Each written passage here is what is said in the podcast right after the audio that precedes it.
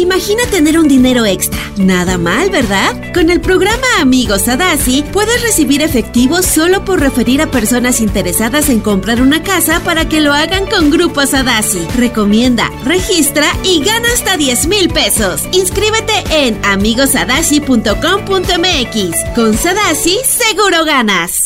Estás escuchando Jordi Anexa, el podcast. Manolito Fernández, se dice por ahí, se rumora que tienes un eh, expediente X, ¿eso es cierto? Pues eso se rumora, amigo, eso se rumora eh, de- y el expediente de jueves normalmente es un expediente especial. Es bastante especial. Es bastante especial. A ver, perfecto. A ver, entonces suéltale por favor el fondito.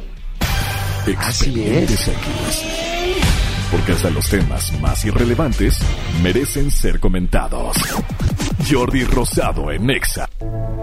Ay, sí es. Sí es, amigo, sí es el momento. Fíjate, amigo, te quiero contar un expediente que sucedió en, Consu- en Consumel, no, Consumel Quintana Roo. ¿Conoces Consumel Quintana Conozco Roo? Consumel Quintana Roo. Qué lindo es, ¿no? Es padrísimo.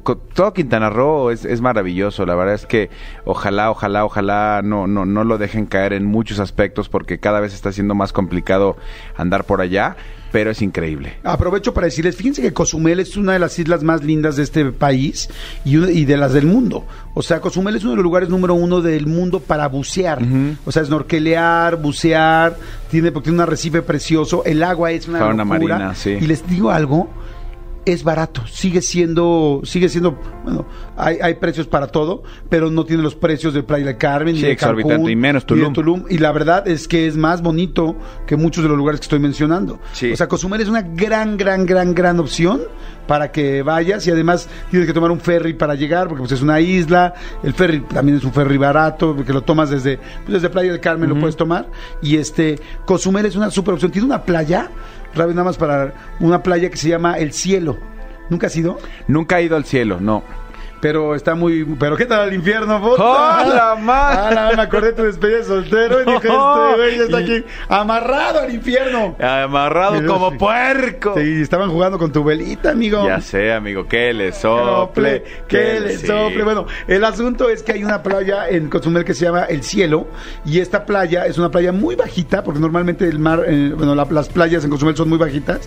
Pero ¿qué le estoy diciendo bajitas? No sé, como dos metros, Ok, metro y medio. una alberca, menos Sí, como una alberca. Y está, pues ya ven que la arena es toda blanca, que eso es po- en pocos países sucede esto. Por eso México tiene las mejores, una de las mejores playas del mundo. Y entonces está toda blanca, blanca, blanca. El agua transparente, azul, preciosa, que se ve así, ya sabes, por azules, diferentes colores turquesa, agua, verde, agua, así preciosa. Y abajo está lleno de estrellas de mar. Es una zona donde no sé pues, si por la comida que hay o por el piso que hay, no sé por el alimento que hay, hay, Hay muchas, muchas estrellas de mar. Entonces la ves desde arriba, desde el barco donde vengas, una lancha, barco, yate, lo que vengas, y se ven estrellas en el piso. Entonces por eso le dicen el cielo, porque es todo blanco, blanco, blanco y se ven todas las estrellas. ¡Ay, es qué precioso.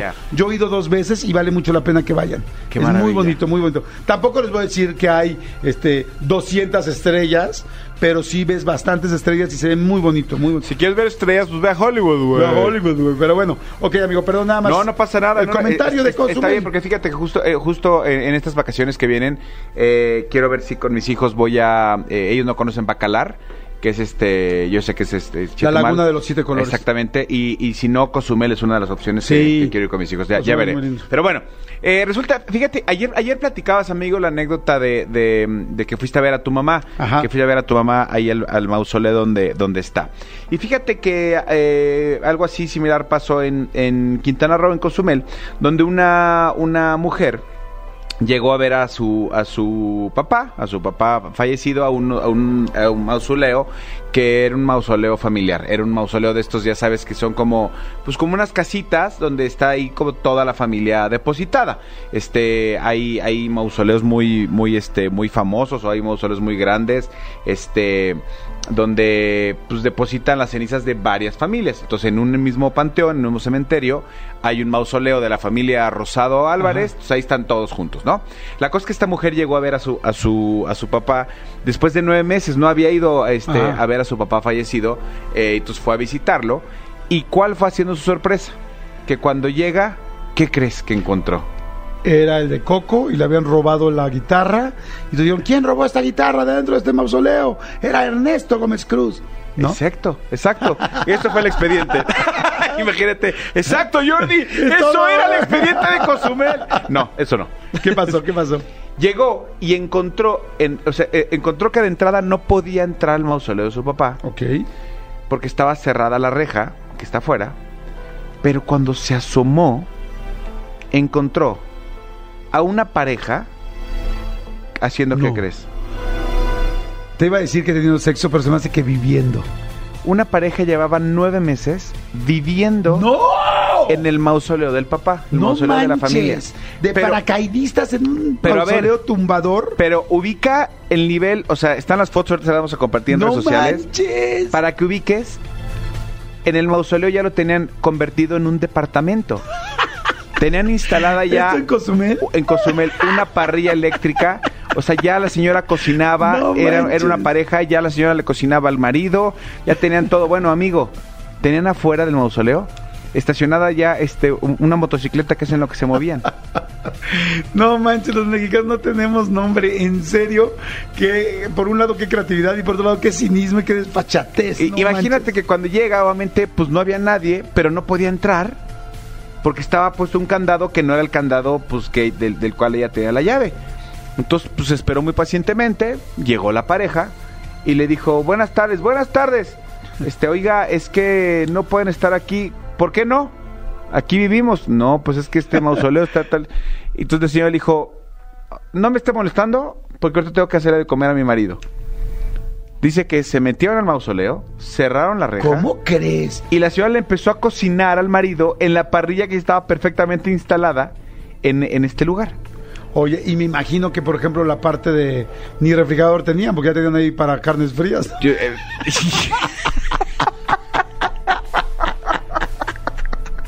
No, que gandalla. fíjate, no, no lo especifica, pero Yo también tengo muertos y también puedo hacer burla. no lo especifica, pero seguramente sí, sí tenían alguna hielera o algo, pero bueno, este colchoneta, este, eso sí, muchas imágenes religiosas y este flores, hartas flores. Bueno, ¿Sabes qué? Perdón que te interrumpa. Sí. La realidad es que sí, es que cinismo y que poca de estas personas.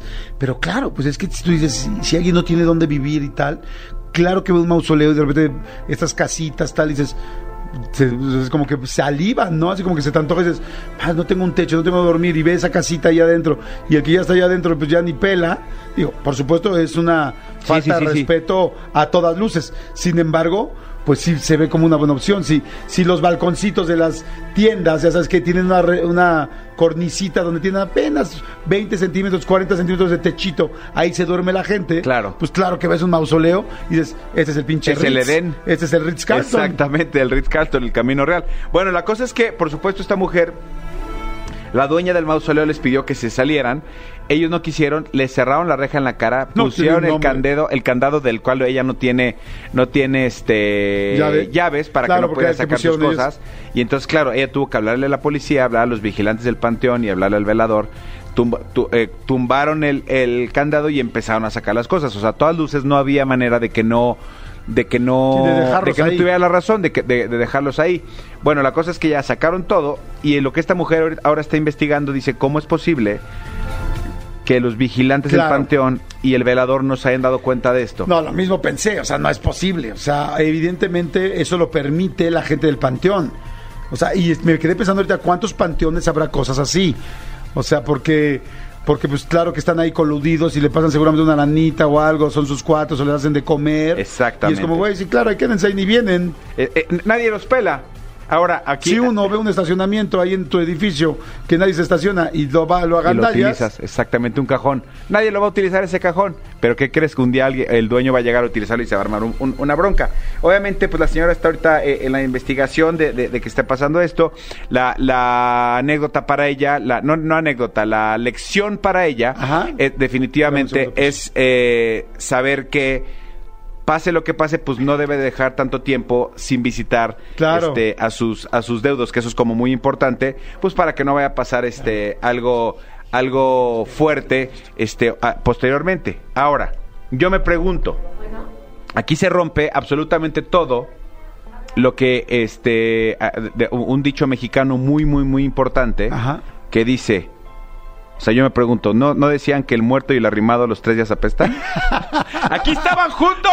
¡El muerto y los meses. arrimados estuvieron juntos nueve, ¡Nueve meses! meses! Y no apestaban, ¿no? Oh, sí. o apestaron hasta los nueve Pues meses. porque no tenían baño. Guácala. Pues ahí está el expediente de hoy, Ay, amigo. está buenísimo, buenísimo. Está bueno. Lo único que te digo es, está bien gandalla, pero me da orgullo que sea mexicano este anécdota. Escúchanos en vivo de lunes a viernes a las 10 de la mañana en Exa FM 104.9.